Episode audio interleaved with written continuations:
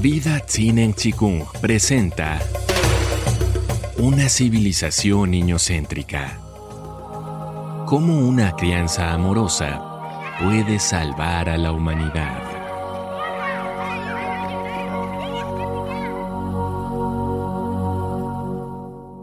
Despropósitos escolares. Primera parte. Salas de jardín maternal e infantil.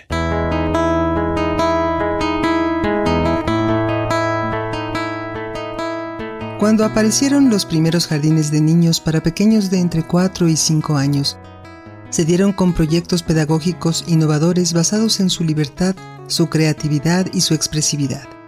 Se convirtieron rápidamente en un ensayo amable y divertido previo al ingreso a la escuela formal. Los mejores resultados se dieron en pequeños jardines que no dependían de las escuelas primarias ni tenían expectativas relacionadas con el aprendizaje intelectual. Eran ámbitos sociales para generar amistades, aprender a compartir, a explorar, a descubrir y a jugar con otros niños. Ese éxito llevó a escuelas primarias privadas a iniciarse en el negocio para captar clientes desde edades más tempranas y así tener a su público cautivo. Sin embargo, infortunadamente replicaron sus programas de educación para los niños pequeños y los aplicaron precozmente. Al mismo tiempo coexistían otros recintos para dar cuidados a bebés y niños de hasta 3 años, las llamadas guarderías. El propósito de estos sitios era darles atención, resguardo, cuidados y alimentos mientras sus padres trabajaban. Sin embargo, como consecuencia del éxodo masivo de los niños hacia las instituciones escolares y el gran requerimiento de las familias, esas antiguas casas de cuidado fueron desapareciendo y las escuelas fueron abarcando la recepción de niños cada vez más pequeños. Aproximadamente hasta los tres años es cuando un bebé logra manejar con soltura el lenguaje verbal. Entonces comienzan las primeras experiencias de separación emocional. Hasta ese momento, niños y madres son la misma cosa. Los bebés necesitan la compañía, la presencia, la disponibilidad y la percepción amorosa de la madre o de la persona maternante. Cualquier distancia, separación o alejamiento de la energía materna los hará sufrir. Pero si la madre debe ir a trabajar, se necesita un reemplazo que sea una presencia fusional, es decir, una entrega uno a uno. Y una institución no cumple con ese requisito. Los bebés necesitan un nivel de presencia, percepción y contacto corporal tan intensos que el reemplazo afectivo debe darse en un marco de intimidad y dedicación muy estrecho. Aprender a leer y escribir.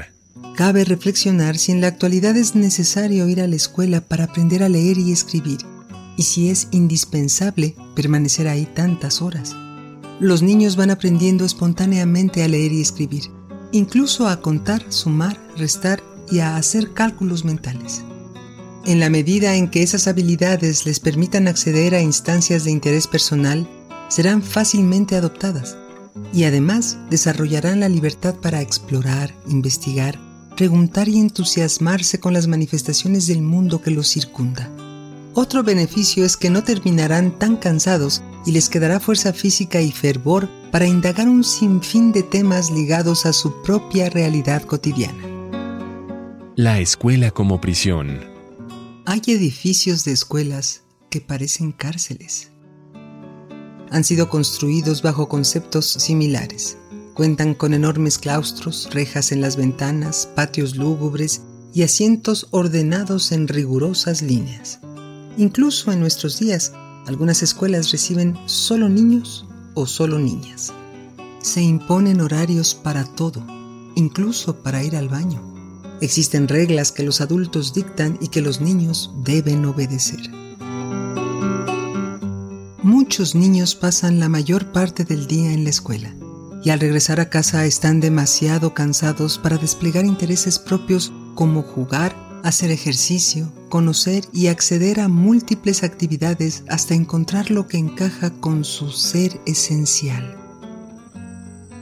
En contraste existe la sobrecarga de ocupaciones extracurriculares que los niños atienden en muchas ocasiones en respuesta a mandatos familiares, y esta exagerada actividad también puede convertirse en una prisión.